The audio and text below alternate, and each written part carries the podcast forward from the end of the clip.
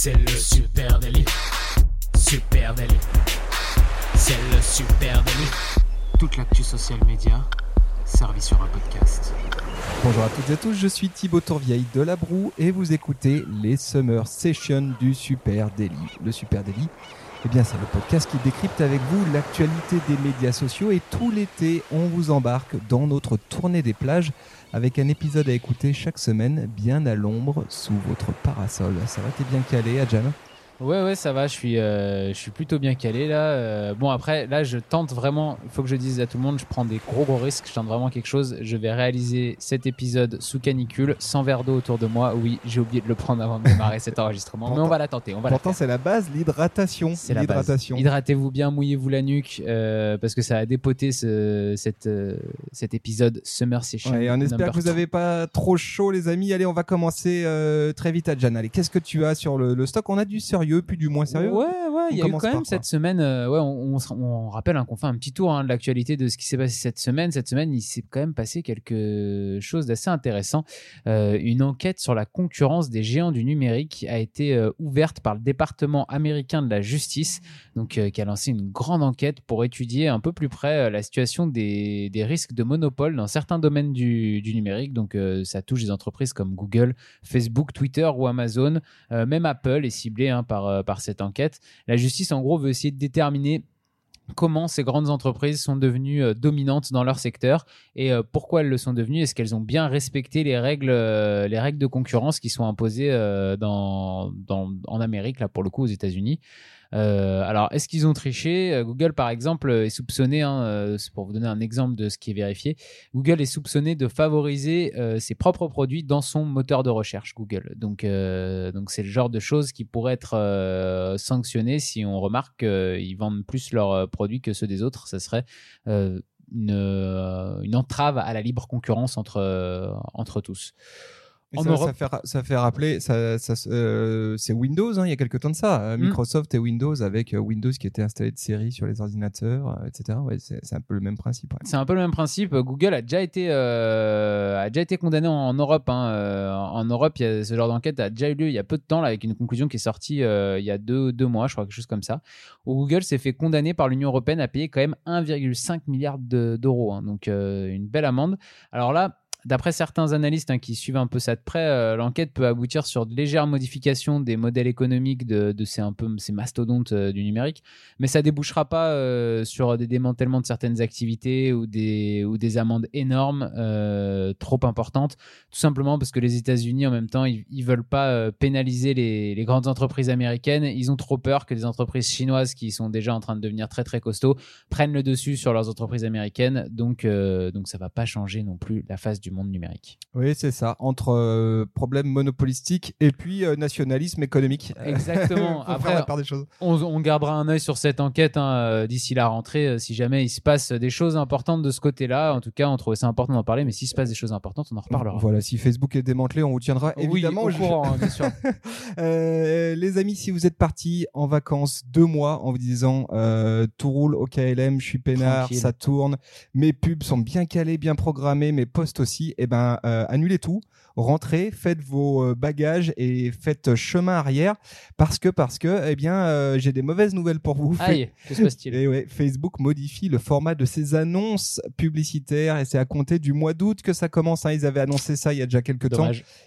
oui, il y a quelques semaines en arrière qu'ils allaient euh, bouger un certain nombre de choses sur leur format publicitaire et notamment concernant le format pub du newsfeed euh, sur mobile. Donc tout ce qui est publicitaire dans le feed mobile, et eh ben tout ça va changer euh, l'idée, c'est qu'elle soit moins compacte et euh, elle prenne moins de place à l'écran.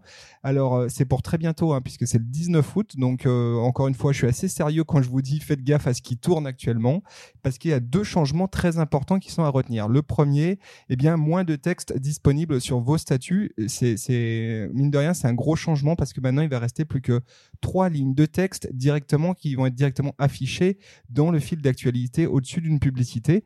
Avant, on pouvait aller jusqu'à 7 lignes de texte quand même. Donc plus ah que 3 lignes de texte. et ensuite, on aura le fameux bouton lire la suite. Donc autant te dire que personne ne va lire la suite. et là, ouais, voilà.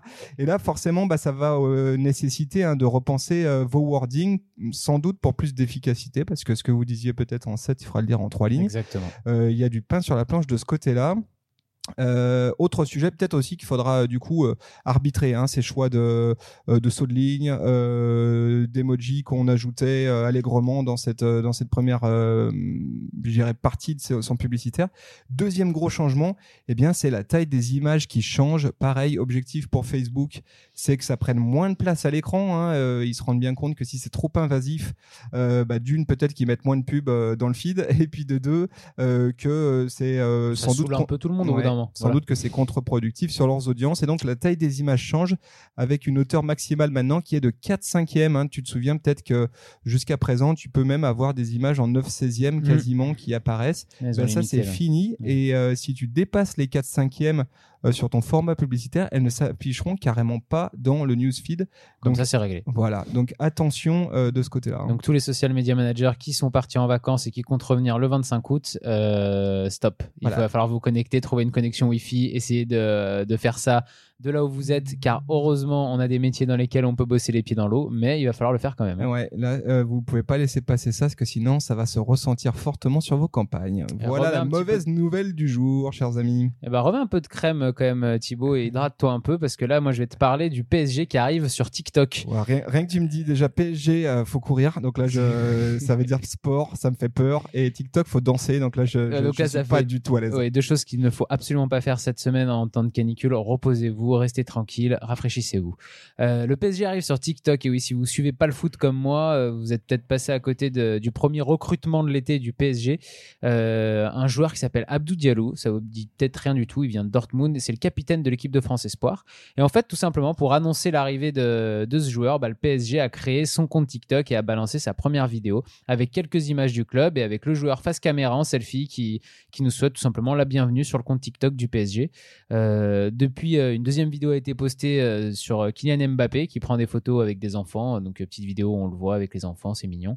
voilà, c'est un joli coup de com. J'ai envie d'en parler parce que c'est un joli coup de com de TikTok et du PSG, hein, parce que là, il y a eu des petits arrangements, une espèce de partenariat derrière. Euh, on a surtout envie de, de, voir ce que ça va donner, ce que ça va faire des petits. Est-ce que d'autres clubs en France vont se mettre à TikTok aussi C'est les premiers en euh, France Je crois que c'est les premiers. Alors peut-être que je me trompe. Hein. N'hésitez pas à me le dire euh, en commentaire. J'ai pas regardé les 20 clubs de Ligue 1 ou ceux de Ligue 2 s'ils étaient présents sur TikTok. Peut-être qu'il y en a d'autres. N'hésitez pas à aller me le dire en commentaire. D'ailleurs, à Supernatif. Euh, mais voilà, en tout cas, là, le PSG qui y va, c'est un gros coup de com pour TikTok et pour renforcer son implantation en Europe. C'est un club qui a une renommée quand même mondiale, le PSG. la réaction, hein, on le voit d'ailleurs du responsable de la stratégie européenne de TikTok, Inigo Rivero Angula. TikTok a pour vocation de libérer la créativité de ses utilisateurs grâce à de nombreuses fonctionnalités de montage notamment. Nous sommes très heureux d'y accueillir le Paris Saint-Germain. La plateforme TikTok permettra au club d'engager sa communauté de supporters en leur offrant des contenus exclusifs, des concours, donc c'est les fameux challenges euh, TikTok, et des images quotidiennes des joueurs dans leur vie et en dehors et sur le terrain. Du côté du PSG, hein, euh, bien sûr, euh, on se félicite aussi d'avoir euh, d'être avant-gardiste entre guillemets avec le directeur du digital du PSG qui a dit le club est à l'avant-garde des meilleures pratiques digitales et entend proposer à ses fans des contenus toujours plus novateurs et engageants. TikTok est particulièrement populaire chez les jeunes générations et à travers le monde. Donc, c'est pas ce qui va les aider à gagner la Champions League. Non, non, c'est pas ce qui les aidera à pas perdre contre Manchester et euh, Barcelone. Mais euh, et je passe le bonjour à tous mes amis qui supportent le PSG. Mais euh, mais par contre, je trouve que c'est assez courageux d'aller un peu comme ça avant tout le monde sur une plateforme qui est pas encore ultra implantée en Europe et qui commence juste à déferler sur les jeunes générations. Euh, de prendre en main euh, comme ça le, compte TikTok. On a hâte de voir. Moi, j'ai vraiment hâte de voir comment ça va être utilisé tout au long de la saison. Est-ce qu'il y aura des challenges PSG qui vont être faits? Euh, Comment la marque va se développer sur, sur cette plateforme? Je trouve ça ultra intéressant. Très intéressant. Alors, ça c'est marrant. On parle, tu parles de TikTok. Ben moi, je vais parler d'Instagram. Ah, micro annonce TikTok est en train de rajouter des compteurs de de téléchargement de ses mm. vidéos. C'est assez marrant. Pendant ce temps-là, Instagram lui est en train de dégager les likes. Donc, il y a un monde quand même qui sépare ces deux plateformes mais en tout cas, elles sont pas tout à fait sur la même tonalité en ce moment. eh bien, pendant qu'Instagram est en train de dégager ses likes, eh bien, certains jouent un peu la provoque en célébrant les photographies qui ont obtenu zéro like, justement. c'est une, une opération qui m'a vraiment fait marrer. C'est une opération par la marque Kahlua. Est-ce que tu vois cette marque Tu sais, les liqueurs de café. Oui, oui. Voilà. On n'a pas envie de boire ça en ce moment, mais c'est un peu plus hivernal hein, comme boisson. mais ils ont eu une idée vraiment, je trouve, géniale. C'est qu'ils ont lancé une exposition qui s'appelle Zero Likes Given. Euh, c'est-à-dire aucun zéro, hein, concrètement. Et euh, avec une annonce de marque qui est de dire le temps passé à se soucier de ses likes nous empêche de vivre l'instant présent mignon. postulat mignon, intéressant, mais c'est rigolo parce que la marque va plus loin dans cette opération parce que euh, elle n'invente rien, elle va même jusqu'à commanditer une enquête pour vérifier ses dires. Ça, je trouve que la méthodo, elle est cool. Ouais, euh, et donc, ils ont réalisé une enquête euh, qui a été faite par Wakefield Research auprès de 1000 millennials américains qui utilisent les médias sociaux. C'est une enquête qui a été faite entre le 25 juin et le 2 juillet 2019, donc elle est extrêmement fraîche. Et attention, il y a des chiffres très intéressants qui disent que plus de 90% des sondés ont déclaré qu'il était important de vivre le moment présent. Bon, bah ok. Tandis que plus de la moitié ont manqué un moment important car ils essayaient de le capturer sur les réseaux sociaux. Donc notez bien ce chiffre. 50% des millennials américains ratent un moment important parce qu'ils essayent de le capturer sur les réseaux sociaux. Et ensuite, plus de 60% de, des millennials américains déclarent qu'il est important pour eux que leurs photos obtiennent des likes et plus d'un tiers vérifient les likes environ une minute après avoir posté la publication sur Instagram. Tu es quand même sur des comportements de CM hein, dans ta vie de tous les jours. C'est assez flippant. Euh, et là-dessus, euh, Troy Grotzika, qui est le directeur de la marque Kahlua, il dit les médias sociaux sont devenus trop sérieux. Même le café et les cocktails doivent maintenant être parfaits. Euh, donc il s'insurge il dit ce n'est pas normal. et du coup, il monte cette exposition qui s'appelle Zero Likes Given. C'est très très cool. C'est du alors si vous êtes à New York, ça commence demain. C'est du 25 au 27 juillet 2019 va passer une tête. Oui, voilà, on va faire un saut euh, et ça va mettre à l'honneur euh, eh bien un certain nombre de photos, hein, des dizaines de photos sans prétention, hein, puisqu'elles ont zéro like, euh, d'utilisateurs du monde entier. Ils sont vraiment les piochés dans, euh, dans Instagram, c'est assez rigolo. La plus ancienne, elle date de 2010, euh, soit elle a été publiée un jour après le lancement de la plateforme Instagram. C'est assez marrant, donc c'est quasiment de la social archéologie. Mmh. et d'ailleurs, Kalua a lancé aussi un site web qui est assez marrant, qui s'appelle Bottom 9. L'idée, elle est toute bête. Hein. Ils ont poussé vraiment cette OP jusqu'au bout. Et sur ce site Bottom 9, eh bien, tu te connectes et ça va tout simplement scroller ton compte Instagram et te faire une grille de 9, hein, Bottom 9, du fond. C'est-à-dire tes 9 posts qui ont eu le moins d'engagement, soit 0, soit 1, soit 2, etc. Je trouve ça assez marrant euh, comme, euh, comme concept. Mais en fait, non seulement le concept déjà de base, comme tu dis, est assez drôle, mais en plus, euh, je trouve qu'ils ont du courage et il faut en avoir quand on met en place des stratégies social media. C'est qu'ils ont choisi une stratégie, ils ont choisi un angle et ils se sont dit ok maintenant faut qu'on le fasse mais qu'on le fasse correctement et jusqu'au bout. Et euh, je trouve que le côté justement enquête exposition etc euh, tout ça c'est autant d'activations qui sont super cool à mettre en place autour d'un sujet d'un thème qu'ils ont décidé. Et souvent on a il y a des marques qui vont avoir un peu peur qui comme elles sont un peu frileuses sur le sujet vont pas vouloir aller jusqu'au bout. Et c'est souvent là où euh, ça marche pas. Il vaut mieux le tester complètement oui, il faut prendre le risque d'aller jusqu'au bout, faire son OP jusqu'au bout et effectivement aussi créer, se créer l'alibi de communication. Mm. Et là, c'est ce qu'a fait très bien euh, parce qu'ils ont en fait créé eux-mêmes un event de marque, une actualité de marque en créant euh, cette, euh, cette petite OP qui est pas très compliquée à organiser, mais qui est super bien pensée. Voilà, c'est très malin. Et puis, tu parlais de la fin des likes sur Insta. Euh, pour info, si vous êtes en Australie, Italie, Irlande, Japon, Brésil ou Nouvelle-Zélande, bah, vous avez plus de likes. Pour l'instant. Peut-être pour toujours. Voilà. Ah, Habituez-vous. Ça fait peur. Euh, ben moi maintenant, euh, j'ai envie de, de, faire un petit point sur la fréquentation des plateformes. Alors on a déjà fait des épisodes complets là-dessus sur des chiffres de 2018, mais euh, là il y a une étude portant sur les plus de 12 ans aux États-Unis, hein, donc ça a été fait 12 ans et plus sur un gros échantillon, qui renforce un peu les tendances qu'on a vu naître en 2017 et 2018. Donc je voulais faire un petit, un petit récap de qu'est-ce qui se passe en termes de, de fréquentation de plateformes. Alors Facebook bah, reste quand même numéro 1, hein, mais recule encore. 61% hein. des, sondés utilisent Facebook contre 67% en 2017. Donc euh, ça fait quand même une belle perte. Euh, en deux ans, pour vous rendre compte, Facebook a perdu par exemple 17 millions d'utilisateurs chez les moins de 35 ans. Donc euh, c'est assez impressionnant. Instagram, toujours en progression, passe de 34% euh, à 39%. Donc 39% aujourd'hui de, de l'échantillon utilise euh, Instagram. C'est quoi les... Tu peux rappeler l'échantillonnage chez qui? Plus de 12 ans. Plus de 12 ans, ok. Donc c'est un, c'est un échantillon assez large de, de, personnes de plus de 12 ans. Donc ils ont pris assez jeunes exprès, je pense, justement. Mm. On va le voir pour, euh, pour se rendre compte un peu des, des plateformes de demain.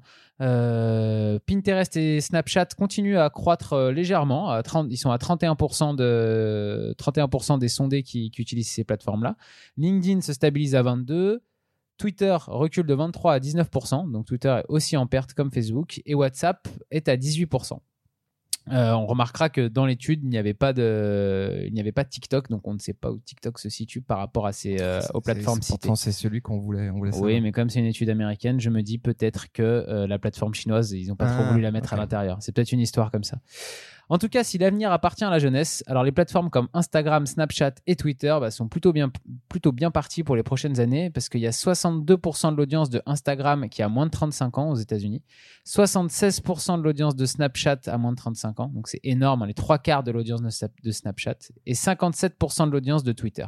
Donc euh, voilà un peu les, plateformes qui sont très jeunes. Euh, de manière générale, on retrouve aussi, alors là c'est plus euh, un équilibre femmes-hommes, il y a plus de femmes dans les audiences en général sur les plateformes, ça avait déjà parlé. Euh, mais ça reste assez équilibré. La seule plateforme où il y a plus d'hommes, c'est LinkedIn. Et là où les femmes sont plus largement euh, majoritaires, c'est sur Pinterest avec quand même pas moins de 75% de l'audience qui est composée de femmes. Donc euh, c'est impressionnant. Ah oui, c'est beaucoup.